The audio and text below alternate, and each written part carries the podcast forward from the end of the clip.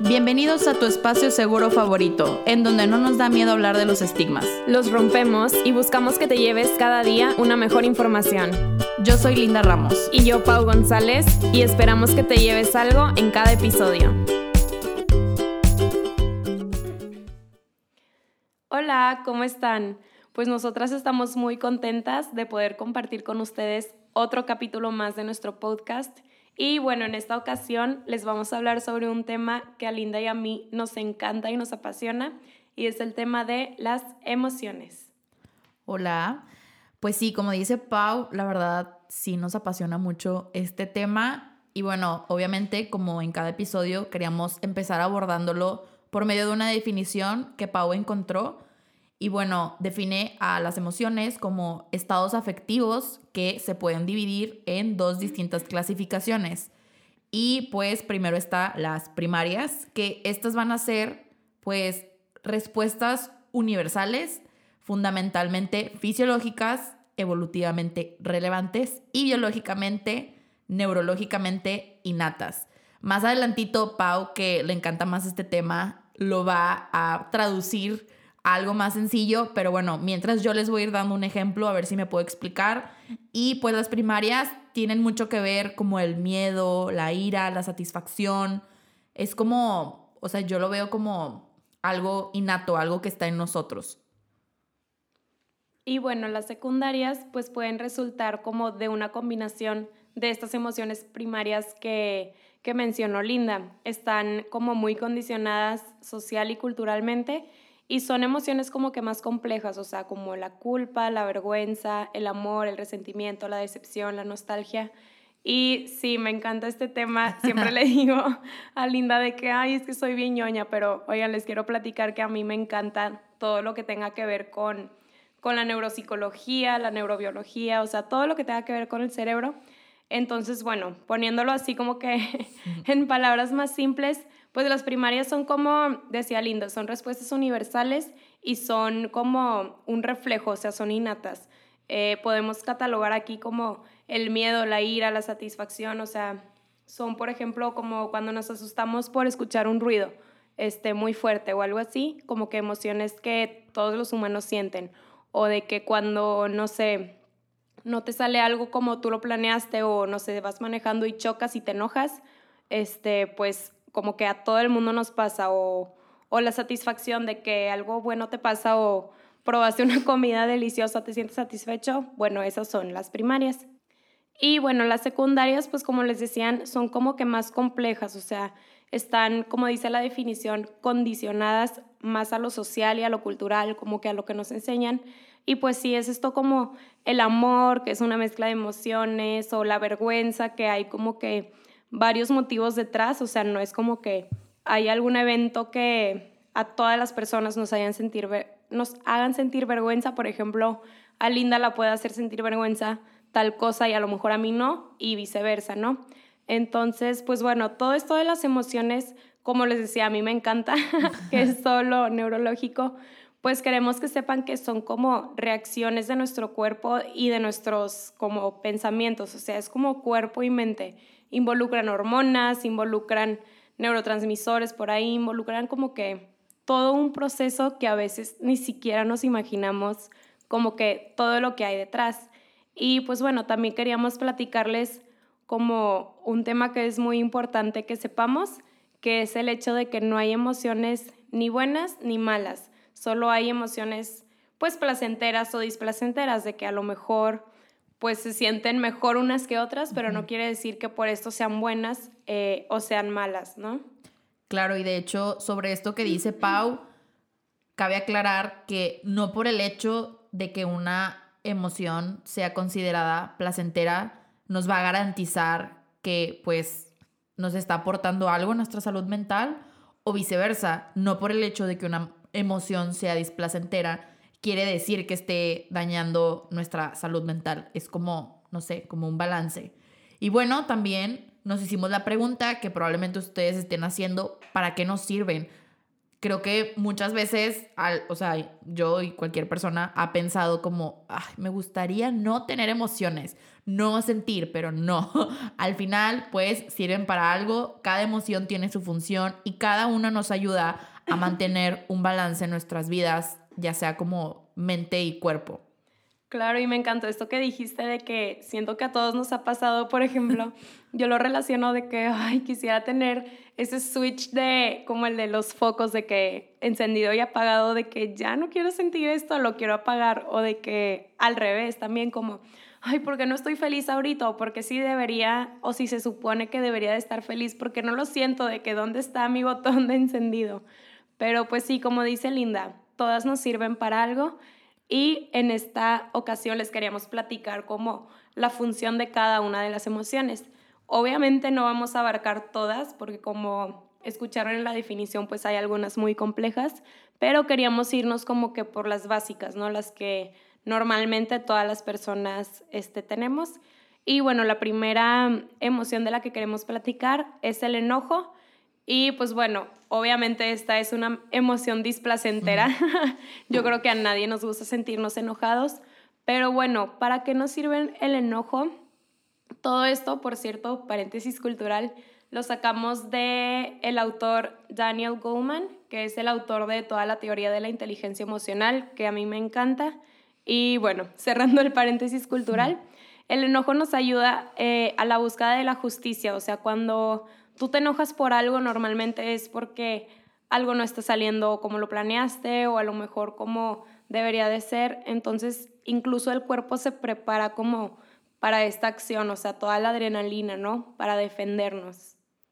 Claro, y de hecho, con esto que dice Pau sobre que el enojo es una emoción displacentera, justamente yo tuve una temporada, y bueno, creo que hasta ahorita que Pau lo dijo, había considerado que el que yo sea una persona enojona, porque bueno, para los que no saben y no me conocen, soy una persona que se enoja muchísimo, lo veía como algo negativo y algo que me afectaba, pero ya una vez que Paula abordó desde el punto de que nos ayuda a la búsqueda de la justicia, me di cuenta que eso es lo que hace que yo quiera hablar y pararme enfrente de todos y dar mi opinión y decir en, o sea, a qué no estoy a favor. Justamente esta semana me tocó dar una retroalimentación sobre unas actividades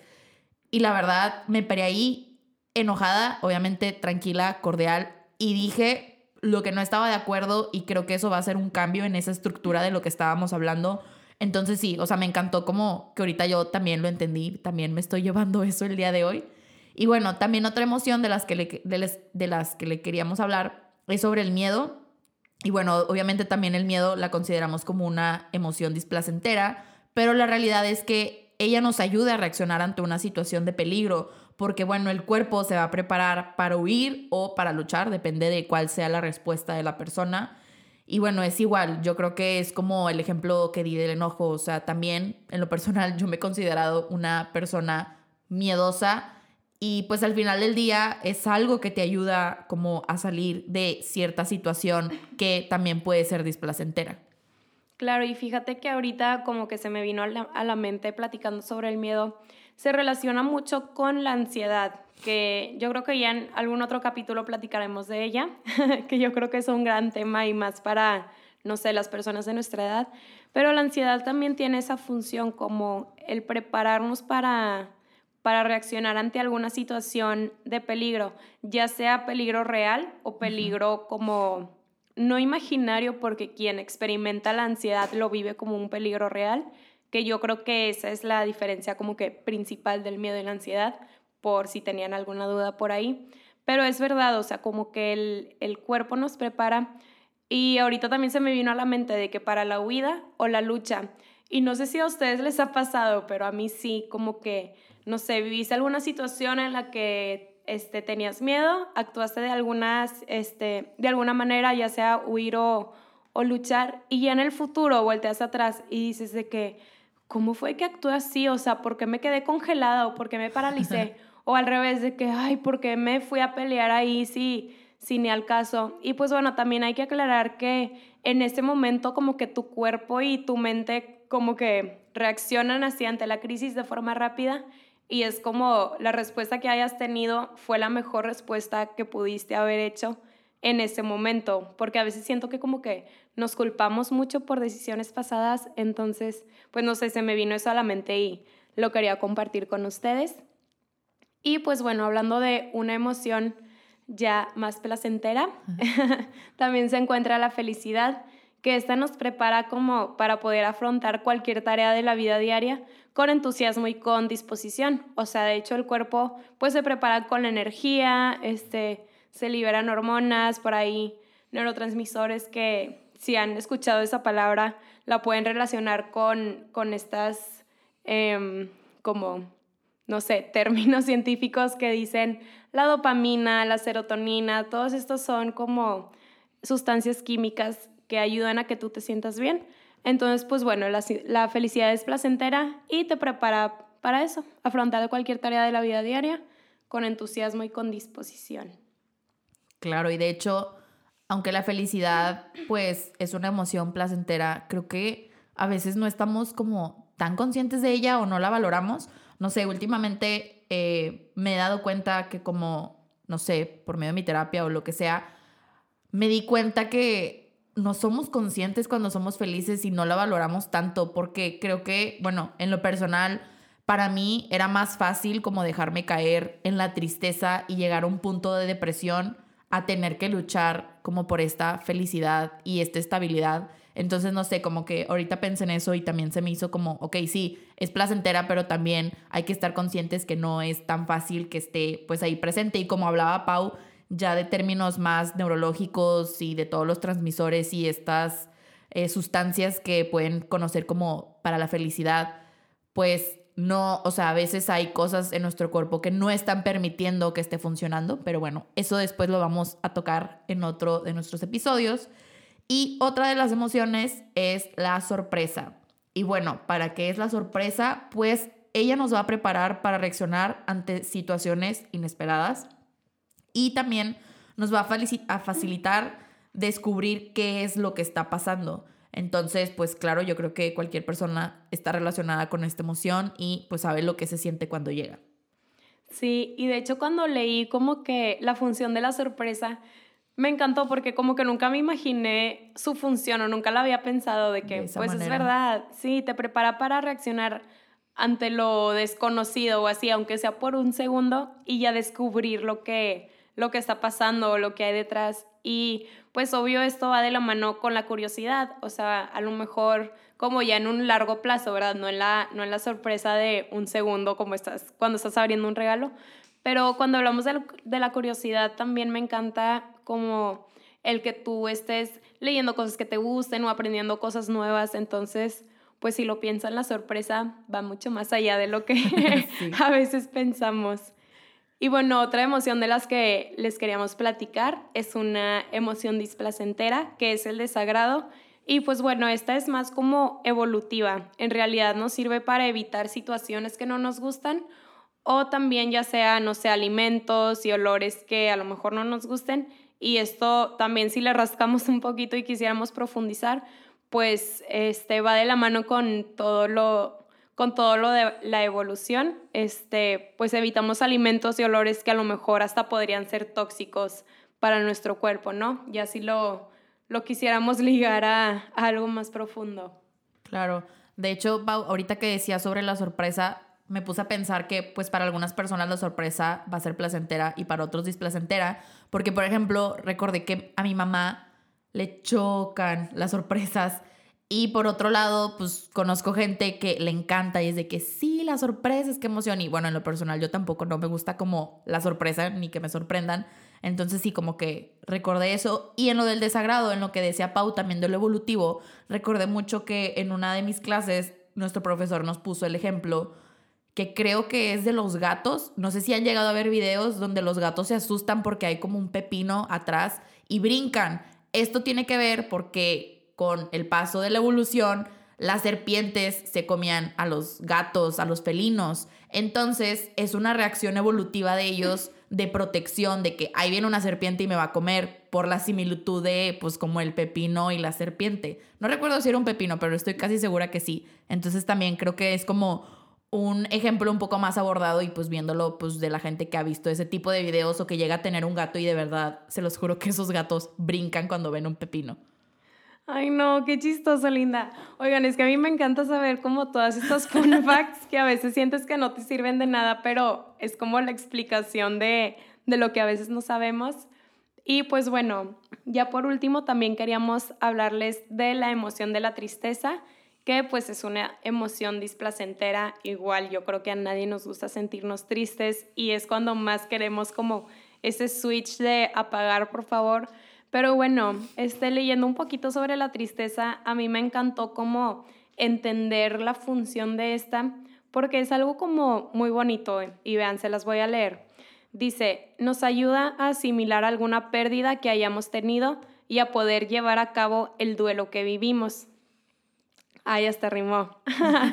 y dice, y una vez que estemos más activos, a poder planear y volver a empezar. O sea, siento que a veces, como es tan displacentera la tristeza, como que a veces no le vemos fin, a veces no le vemos como función. Entonces, pues bueno, siento que es algo muy importante que queríamos que se lleven. Este, como hemos dicho en capítulos anteriores, pues todo es pasajero, las emociones también lo son. Entonces, pues bueno, cuando te sientas triste o sientas que, ya no puedes más, pues siempre recordar esto es como una estrategia que nos puede ayudar, de que pues bueno, al final tiene una función, me va a ayudar como a realizar este duelo de algo que perdimos. Y ojo, aquí hablamos igual de cualquier como situación a la que la quieran adaptar ustedes. Una pérdida puede ser tanto real como de alguna idea bueno, con real me refiero a física, de que a lo mejor perdiste a una persona o a lo mejor perdiste un hogar, perdiste una beca,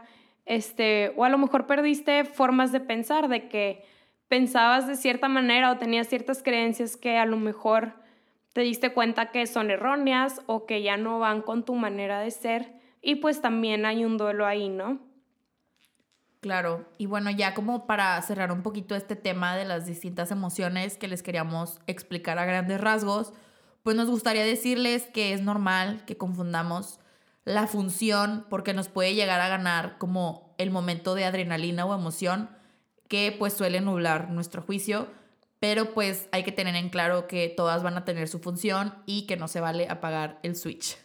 Y bueno, también este, queríamos tocar otro tema que va de la mano con las emociones y que la verdad a mí este sí me encanta. De hecho, acabo de llevar una de esas clases y es sobre el somatizar. ¿Qué es el somatizar? Pues bueno, es cuando no expresamos nuestras emociones, entonces ellas van a buscar otra vía para ser expresadas y pues bueno, una de estas vías es por medio del cuerpo y cuando esto sucede, pues estamos somatizando. Esto, cuando ya es más grave, nos lleva a un trastorno somático.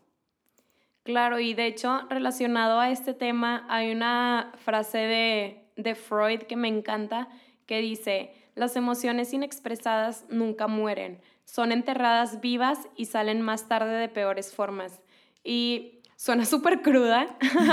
como que, ala, nunca mueren y son enterradas vivas y salen como si fuera un cuento de miedo, pero es verdad, o sea, no sé si les ha pasado a mí, me ha pasado muchísimas veces en mi vida de que te guardas tus emociones y te las guardas, te las guardas, obviamente salen de formas como mucho más perjudiciales, ya sea en dolores físicos, como es este tema de la somatización, o incluso en comentarios hirientes a las demás personas o en acciones que no te benefician a ti etcétera. Pero bueno, ahorita que estamos enfocadas en esto del cuerpo y de la somatización, pues nos hicimos la pregunta, Linda y yo, de cómo somatizamos nosotras. Y pues bueno, Linda, ¿cómo, ¿cómo somatizas tú o has somatizado tú de alguna forma? ¿Cuándo te pasa? Pues bueno, yo creo que toda mi somatización se va al estómago y recuerdo, no sé cómo iba una frase, pero decía como o sea que el estómago es el que mejor expresa las emociones porque pues ahí cae todo. Y algo que me dijo la maestra que me dio esta clase sobre las somatizaciones fue que todo lo que termina en itis es una somatización. Y bueno, yo tengo todas las itis, en especial la gastritis. Yo sí estoy ansiosa, le pasa algo a mi estómago, si voy a presentar, no, de todo, de verdad, todo me pasa a mí en el estómago. Y obviamente también tiene que ver con el aspecto de mi alimentación y todo lo que conlleva, pero pues también es parte como de esta expresión que no estoy teniendo. Y otra cosa que a mí me pasa mucho es que cuando yo me guardo las cosas o lo que estoy sintiendo, real me empieza a doler la garganta y recuerdo que una psicóloga pasada mía me decía de que pues es que, o sea, no es casualidad, todo está ahí guardado y de hecho ella me llegó a decir que hay un libro, no sé cuál, después se los investigo, pero que dice que 80% de nuestras enfermedades se debe a esta somatización, son emociones que no estamos expresando y que se están quedando encarceladas, por así decirlo, en nuestro cuerpo. Y bueno, Pau, tú cuéntanos cómo somatizas. Fíjate que no había pensado hasta que dijiste la palabra ansiedad. Yo cuando me pongo ansiosa o me siento como, por ejemplo, les voy a poner un ejemplo, es que iba a decir cuando me siento perdida, literalmente de que cuando voy manejando y me pierdo, empiezo a sudar demasiado, de que las manos me sudan muchísimo, obviamente mis axilas también, de que termino con la manchilla ahí, este, pero sí, qué chistoso, me acordé de eso. Este, sí. Cuando voy manejando y no sé en dónde estoy, no sé a dónde voy a ir, empiezo a sudar mucho y eso me pasa cuando estoy muy nerviosa también. Pero bueno, profundizando un poquito, a mí me pasa con las migrañas. A veces sí logro identificar como que la causa del por qué me dio la migraña muchas veces es cuando estoy muy cargada de pendientes que como que los saturo también en mi mente. Entonces sí, me duele la cabeza muy feo, de esas que te, o sea, sientes las palpitaciones, de que doy los pasos y como que retumban en mi cabeza, es lo peor que me puede pasar. Y también me pasa con dolores musculares, de que en el cuello o en la espalda, eso me pasa más cuando estoy como que cansada, tal vez tensa, este, y ya creo que esas son como que las formas principales en que somatizo. Ah, bueno, y con gripa. Como pueden escuchar mi garganta también. Este, no, la gripa ya no me pasa tanto, pero por ejemplo, cuando estaba en la carrera, en épocas de exámenes, de que parciales y finales, siempre después me daba gripa. O sea, me desvelaba, en los exámenes todo bien, ojeras, pero hasta ahí, pero sí, después terminaba siempre con gripa. Y pues bueno, también este, cuando estábamos planeando este capítulo, como que queríamos englobar, como siempre, este, diferentes frases de autores. Y pues bueno, una de las razones por las cuales es importante hacer este ejercicio como de autorreflexión que les acabamos de compartir Linda y yo, por ejemplo, de cómo somatizamos, a lo mejor de qué manera siento mis emociones, cómo las expreso, pues es principalmente para no confundirnos como entre lo que pasa en mi mente, en lo que me pasa a mí y en la responsabilidad de mis acciones con lo que las demás personas como que tienen responsabilidad o, o no sé, como que de qué manera extendemos nuestras emociones a los demás. Y pues bueno, nos encontramos con una frase de un autor que se llama Jorge Bucay, que en lo personal a mí me encanta, y dice, aprendo a no confundirme con el otro a no creer que el otro siente o debe sentir necesariamente igual que yo. Y pues bueno, siento que todo en esa frase es rescatable y a Linda y a mí en lo personal nos gustó mucho porque es esto de, bueno, en especial lo de a no creer que el otro siente o debe sentir necesariamente igual que yo, que es lo que le decíamos de las emociones secundarias, de que ya son emociones más complejas, las primarias sí son más universales, pero en las segundas pues cada quien vive las emociones de diferente forma y eso pues no quiere decir que esté mal, sino cada quien la vive pues bajo sus experiencias o bajo lo que ha aprendido. Y pues bueno, de la mano a, esto que estamos como expresando, queríamos compartirles cómo vivimos nosotras nuestras emociones y pues bueno, Linda, ¿cómo, cómo las vives tú? Qué difícil, pero bueno, esto me trae muchos recuerdos porque yo conforme fui creciendo siempre tuve esta idea de que era una persona demasiado emocional y eso iba de la mano en que yo considerada, considerada, ah, ya. Y esto hacía que pensara que yo misma pues era muy débil. De hecho, tengo muy grabada una frase que mi papá hasta la fecha dice, que es, no hay lugar para los débiles. Papá, si estás escuchando esto, esa frase no está nada padre. Y la verdad era algo que se me quedó como muy marcada porque aparte es algo que nos enseñan desde pequeños, tanto hombre como mujer, y yo sé que especialmente está muy marcado en el lado de un hombre de no, no puedes enseñar ninguna emoción, un niño no llora, etc., etc.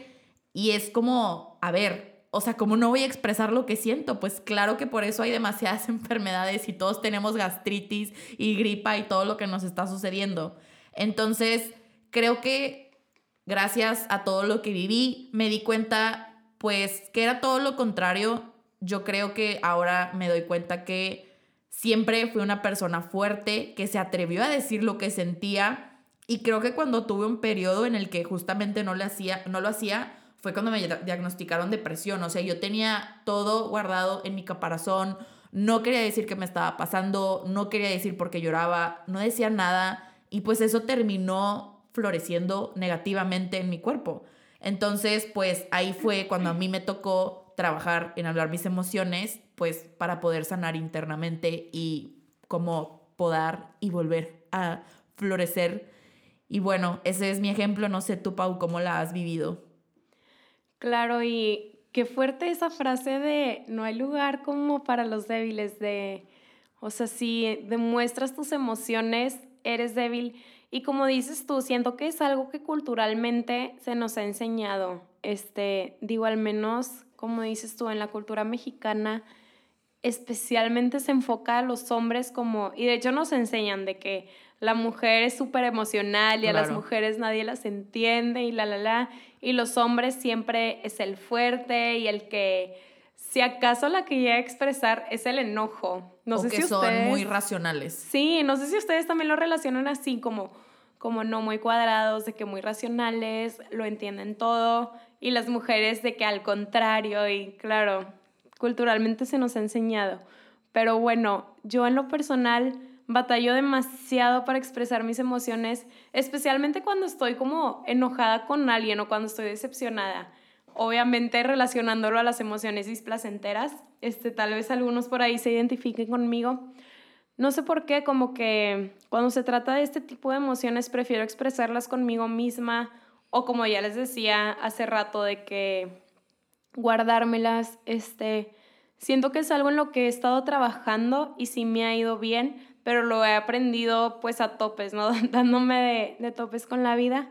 Este, pero bueno, como que alguna técnica que me ha servido a mí, que a lo mejor los que se hayan identificado también la pueden aplicar,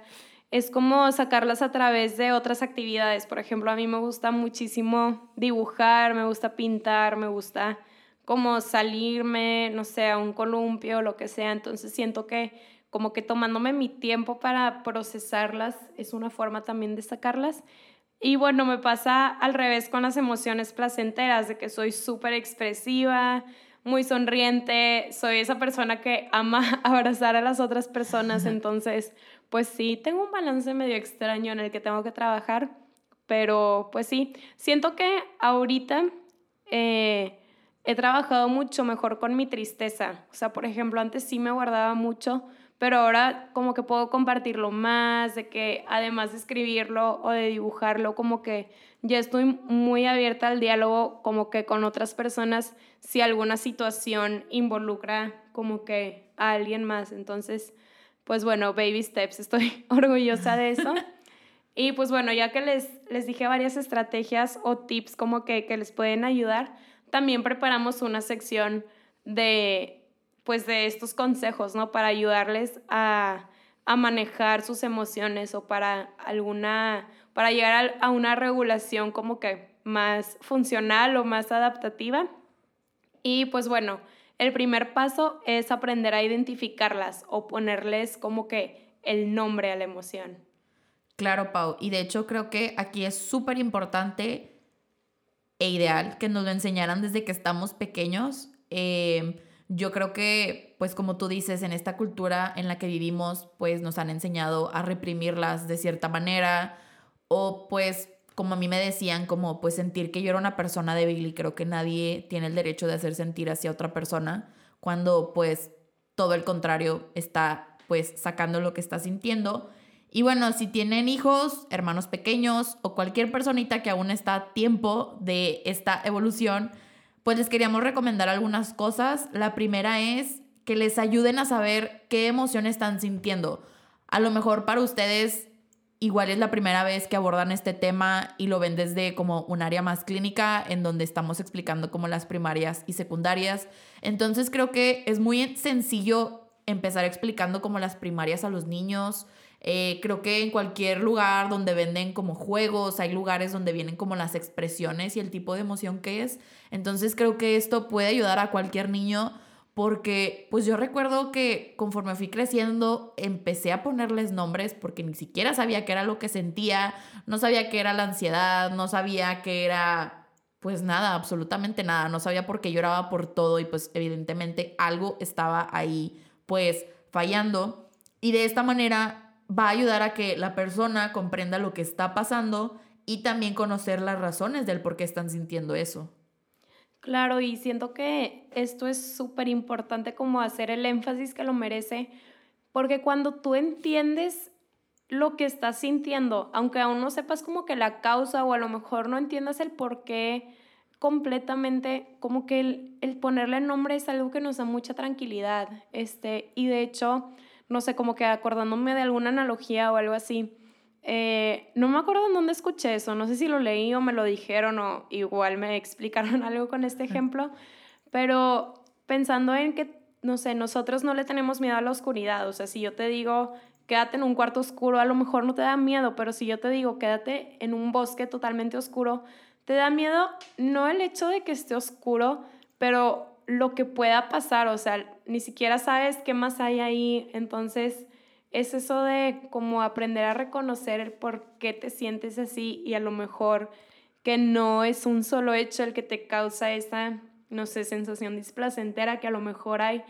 más ideas escondidas por ahí, este, pues nos ayudan a, a tranquilizarnos, ¿no? Y una vez que ya estamos tranquilos, ya podemos trabajar en el, a ver, ¿por qué me siento así? o qué fue lo que hizo que me pusiera de tal manera o que me diera este ataque de llanto o este ataque de risa o, o esta sudoración excesiva o esta migraña, ¿no? Siento que, que es importante y pues muy, como muy humano lo que dice Linda, de que sería demasiado ideal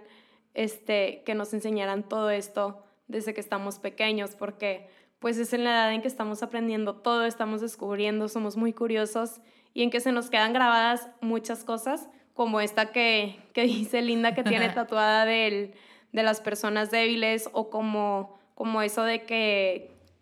yo creo que a todos los hombres o a casi todos los hombres se les ha dicho de no puedes llorar o no puedes demostrar tus emociones. Entonces, pues sí. Claro. que el nombrarlas, ¿no? Sí, y de hecho con esto que dice Pau, creo que es súper importante recalcar que otro punto es que no hay que juzgar y que hay, enseña hay que enseñar cómo expresarlas de una manera adecuada, porque también creo que muchas veces pasa que estás triste, bueno, yo cuando estoy triste, una manera de sacarlo es como cambiándolo por el enojo. Entonces es como enseñar de qué manera expresarla adecuadamente, porque probablemente como pues igual yo ya tengo muy arraigado que no está bien decir que estoy triste, pues ya mi nueva manera de sacarlo es enojándome. Entonces creo que es como esencial y también la parte de no ser juzgados, como dice Pau, de pues como en casi a todos los hombres les llega a pasar esto o inclusive las mujeres, no sé, creo que es muy muy importante y pues también de la mano va otro punto que es brindar opciones para solucionar el conflicto. Cuando un niño está enojado y la mamá o el papá simplemente le dice no porque es no o algo que a mí me dicen mucho es porque soy tu papá y yo digo, es como no cuesta nada si cambiamos el diálogo a explicar realmente por qué no es de no, por el momento no se puede, por el momento no te lo puedo comprar, eh, por el momento pues no, simplemente no, pero como algo detrás, no un rotundo no y ya, ni modo, ahí quédate y es lo que yo digo. Claro, y de hecho todo esto que acabamos de mencionar lo dijimos como que en el orden que se debe de dar, como primero nombrar la emoción, luego saber expresarla de alguna manera adecuada para poder tranquilizarnos y al final como poder resolver, o sea, brindar alguna opción de, de solución al conflicto. Y pues bueno, de la mano con todos estos como pasos o, o enseñanzas que, que, deberíamos de tener todos,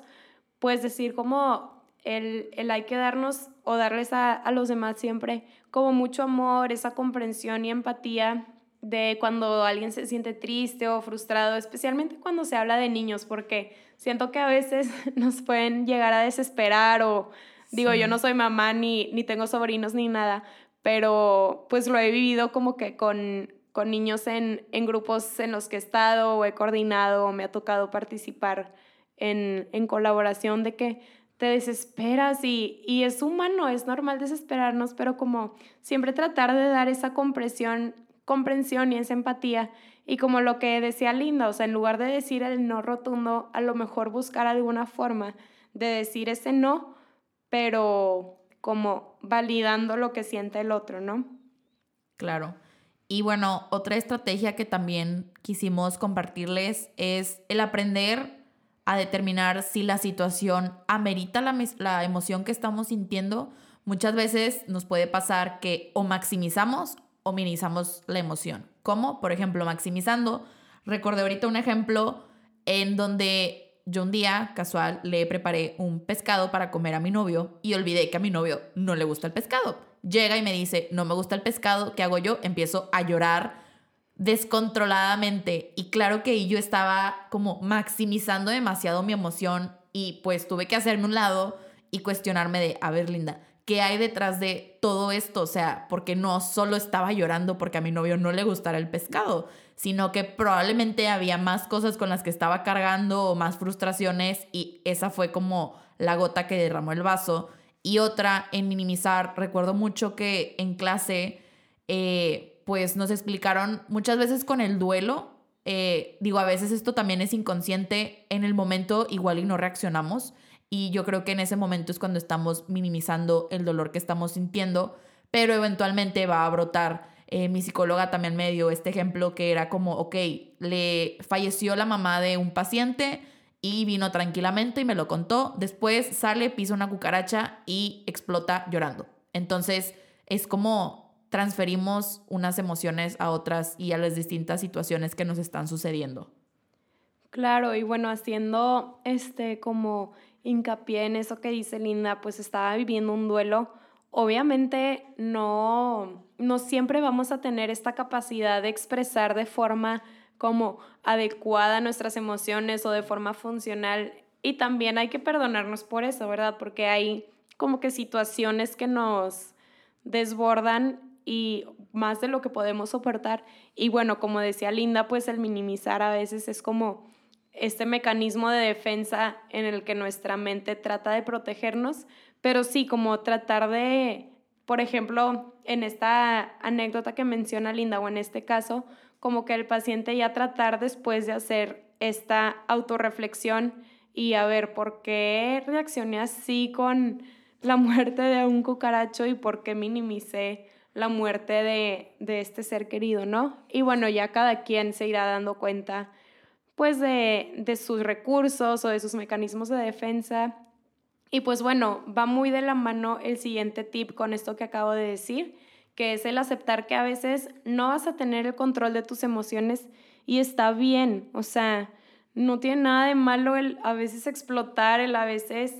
pues no tener el control es humano, o sea, recordar que somos humanos, que las emociones, como ya lo mencionábamos, pues las primarias son universales y las secundarias pues son combinaciones de estas emociones que todo el mundo siente, entonces pues tratar de, de ser como más eh, compasivos con nosotros, así como, como les recomendábamos ser empáticos con los demás, pues también serlo con uno mismo.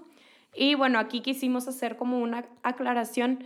eh, con el tema del manejo de la ira. O sea, sí está bien el no tener control de tus emociones, pero por ejemplo, cuando hablamos de la ira, en el que a lo mejor alguna persona puede dañar a un tercero o a lo mejor un bien físico o, o algo más allá de su propia persona, pues ahí sí como hacer la observación de, bueno, ahí no es que esté mal el no tener control de ese enojo, pero definitivamente es algo que la persona por la propia responsabilidad de, de ella misma y de los demás tendría que buscar cierto tipo de ayuda o estrategias para manejar este tipo de emoción tan fuerte que puede llegar a ser perjudicial este, a un tercero, ¿no? Lo mismo con la tristeza o la desesperanza. Digo, ya hablando de algún caso más em, eh, avanzado en el que la persona pueda dañarse a sí mismo o a los demás.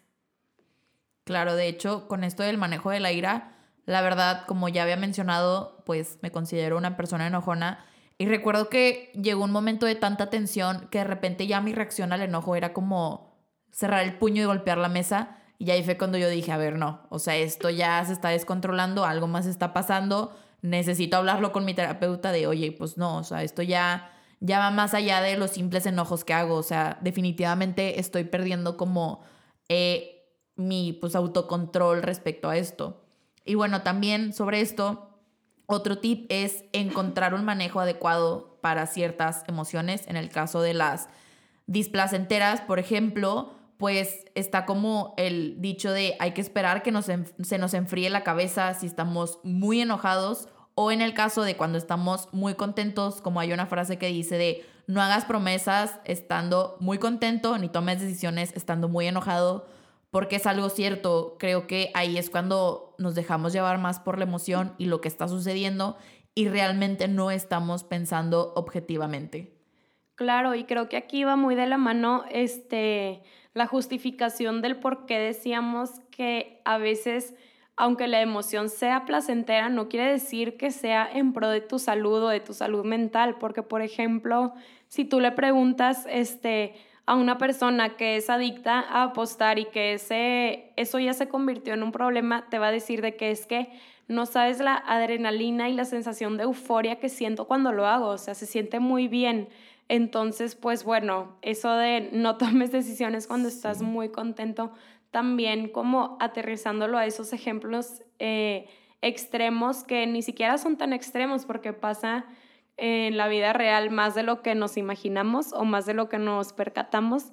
Pero pues sí, igual como decía Linda, en el lado de las emociones displacenteras, como el esperar a que se te enfríe la mente, porque a veces, como les decía hace ratito, de que puede terminar en comentarios que, ponle, te estás peleando con tu mamá, tu papá, este, algún hermano, tu pareja, tus hijos, este, tus estudiantes, que incluso...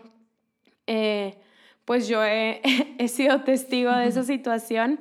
este, se te pueden salir cosas que a lo mejor no querías decir y todo por no haber esperado a que se enfríe tu, tu mente, ¿verdad? Y también en la tristeza, siento que a veces como que, digo, lo ligamos mucho al enojo porque es como que la emoción en la que más se da, pero también cuando estás triste o decepcionado, a lo mejor a veces puedes decir cosas que, que no querías decir. Entonces, pues bueno, eh, alguna forma de como enfriar tu cabeza o relajarte,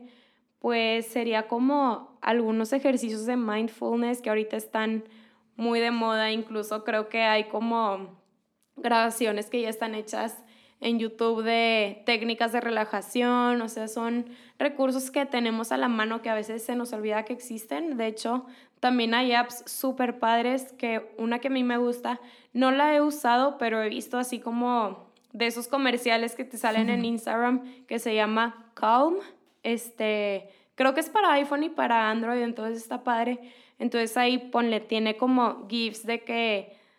que te ayudan a guiar el, el ritmo de, de, una respiración profunda. Entonces, cada quien encontrará sus técnicas para relajarse y al menos en mi experiencia personal, eh, yo uso una que se llama respiración diafragmática que se trata como igual estos ejercicios de respiración profunda, pero en lugar de inflar tus pulmones, inflas el estómago, así como los bebés, si los ves eh, acostados boca arriba, se les infla la pancita. Entonces, al menos esa me sirve mucho a mí. Y pues bueno, otra como estrategia que va muy de la mano a todo lo que hemos dicho de la somatización es aprender a escuchar a tu cuerpo. Siento que cada quien tiene diferentes formas, así como de expresar las emociones em, sin hablarlas. Entonces, pues como les digo, yo identifico que me da eh, migraña cuando estoy muy estresada o me duele la espalda cuando ya estoy muy cansada o también estresada este, de manera moderada. Entonces escuchar nuestro cuerpo siempre nos va a ayudar como a guiar nuestros pasos hacia pues alguna relajación o hacia nuestra salud mental en general. Sí, Pau, también yo creo que es muy importante aprender a escuchar nuestro cuerpo. Y no solamente en esto, yo creo que también, por ejemplo, en el tema de la alimentación, yo creo que si nos volvemos más conscientes de qué es lo que estamos ingiriendo y vemos qué reacción tiene nuestro cuerpo, pues vamos viendo que sí, que no debemos pues estar poniéndole. Y, y claro, por ejemplo, esto de las técnicas de relajación que mencionaba Pau, yo me topé con la aplicación que se llama Headspace, creo que así se llama, y la verdad es muy buena. Yo por un tiempo la utilicé, después cambié a otra que no recuerdo, que después les pongo el nombre, porque a mí lo que esa aplicación me gustaba era que había meditaciones para empezar bien tu día, para cerrar el día, para el perdón, el agradecimiento. Y algo que a mí me daba como miedo era de que, ¿cómo? Pues yo no sé meditar. Y creo que va de la mano con cómo, pues yo no sé escuchar mi cuerpo. Pues es literal, poco a poco, con la práctica, pues te vuelves más consciente. De hecho, también me acordé mucho que una amiga bueno, para las que utilizan aplicaciones en donde van registrando su periodo menstrual,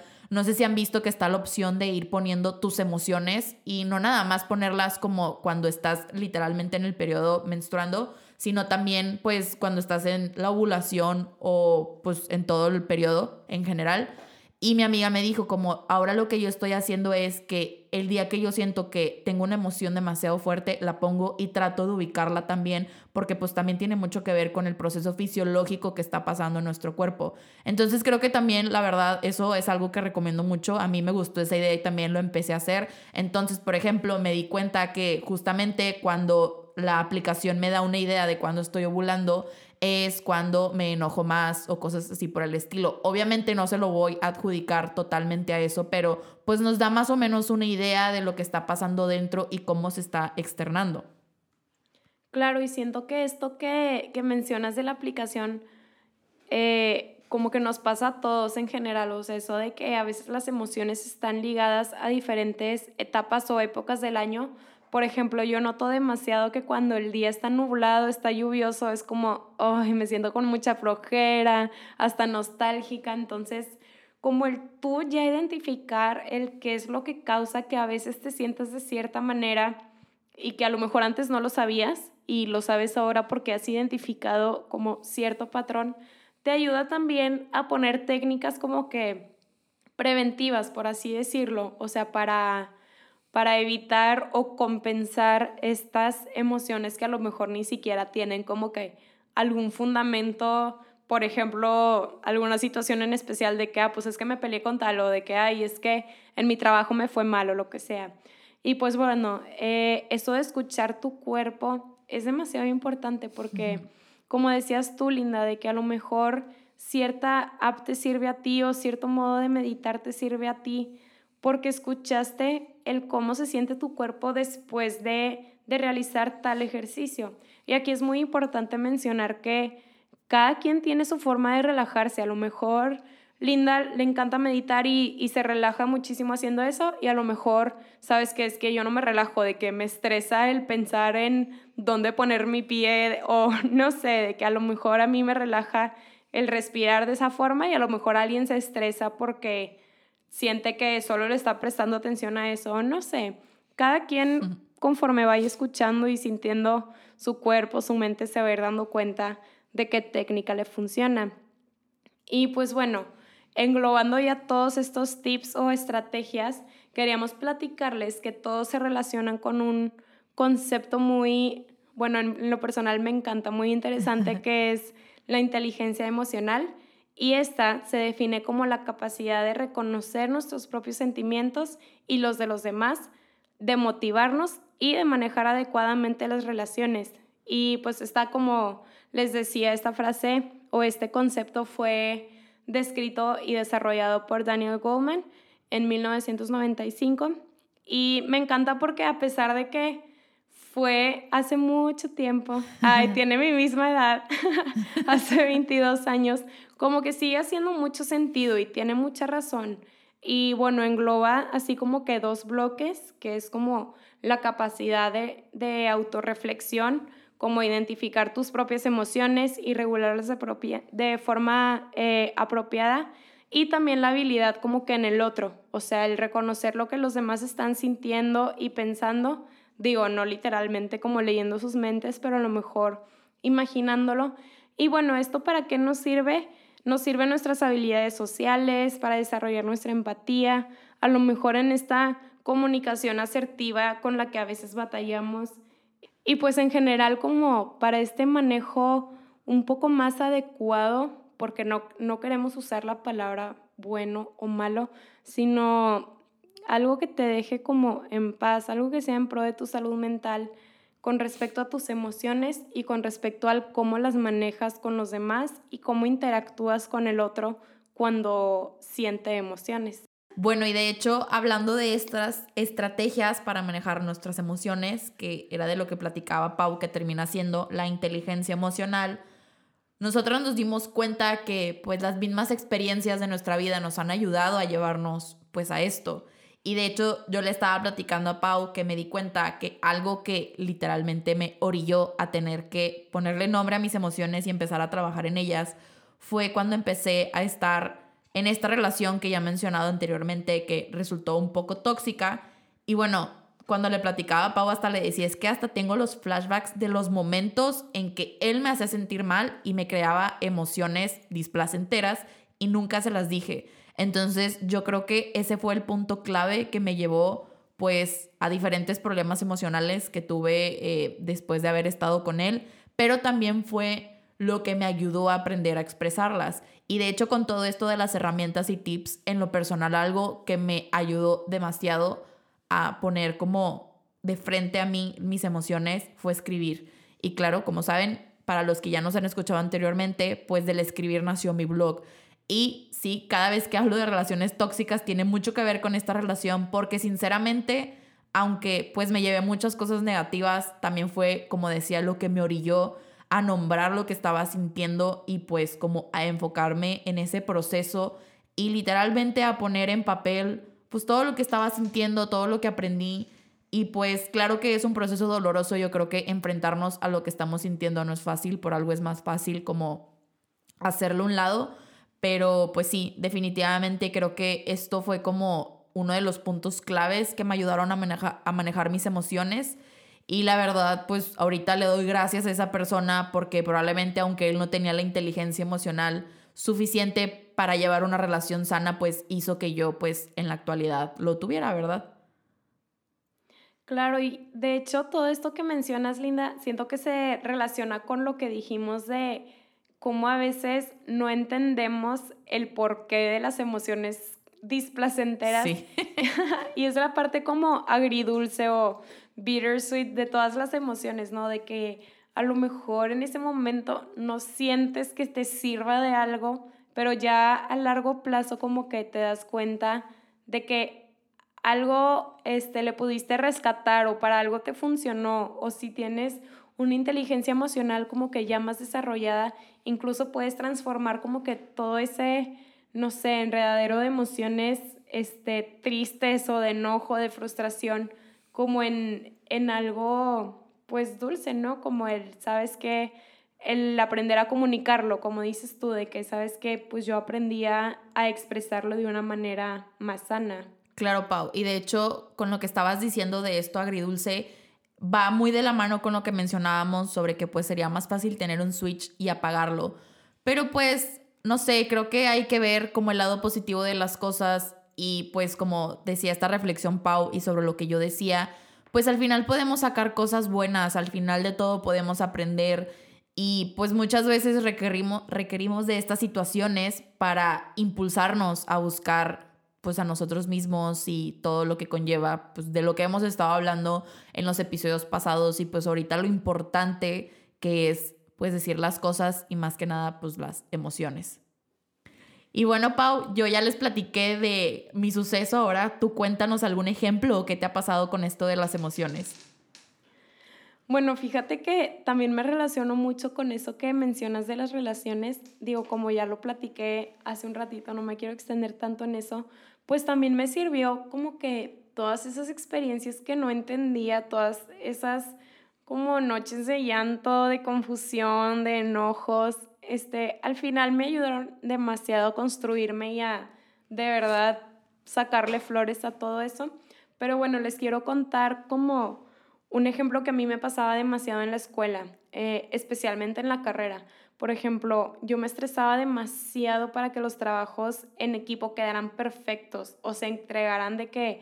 en el tiempo y forma en que fueron establecidos. Entonces, yo era la típica ñoña, hola, ya lo sé,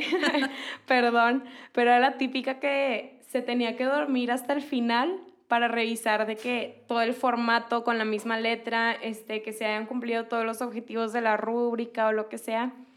Y eso como que me llevó demasiadas desveladas, me llevó demasiadas frustraciones, de emociones que no expresaba porque, ponle, aunque alguien no haya subido su parte a tiempo o la haya hecho este, toda mal, como que me lo guardaba para mí, yo lo corregía, de que yo lo imprimía y al día siguiente hagan de cuenta que era como si nada. O nos desahogábamos como que entre los miembros del equipo de que, ay, es que tal persona no hizo nada y la tuve que corregir y así. Entonces no la expresábamos como que de la forma en que debía haberse hecho. Entonces, como que yo me quedé mucho con esta experiencia y decidí cambiarla de verdad cuando llegué a mi tope, creo que fue de que todavía me acuerdo. Fue una desvelada de que como hasta las 4 de la mañana, de que yo ya no podía con mi alma. Estábamos una amiga y yo terminando de editar el documento porque creo que unas dos personas más o una, no me acuerdo bien, no había hecho bien su parte. Entonces, como que empecé a autoexponerme yo solita de que, ay, ¿sabes qué? O sea, no pasa nada si no está completo, ¿sabes que no pasa nada si la conclusión no está perfecta? Este, como que ir soltando poco a poco y la verdad es que eso me ayudó demasiado. Creo que eso me ayudó también en otras áreas de mi vida. Este, yo en lo general como que soy muy perfeccionista, entonces el ir haciendo ese ejercicio de soltar, eh, no sé, tareas o trabajos, digo, no descuidarlo, tampoco crean que me valió y abandoné todo, pero como sí, soltar un poquito ese como over control que yo tenía, me ayudó muchísimo en otras áreas de mi vida y me ayudó tanto que en, cierto punto logré como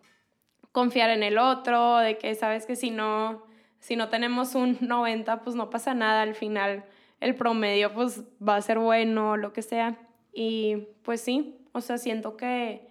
además de lo de las emociones como de tristeza que me pasaron cuando terminé aquella relación, este, estos momentos de frustración también me dieron una muy buena lección y ahora como que siento que puedo trabajar de una manera más relajada, un poco más espontánea, como, no sé, dejando como ir lo que no me corresponde y enfocándome a lo mío. Y pues sí, siento que eso es lo que, de las como enseñanzas más valiosas con respecto a mis emociones que he tenido.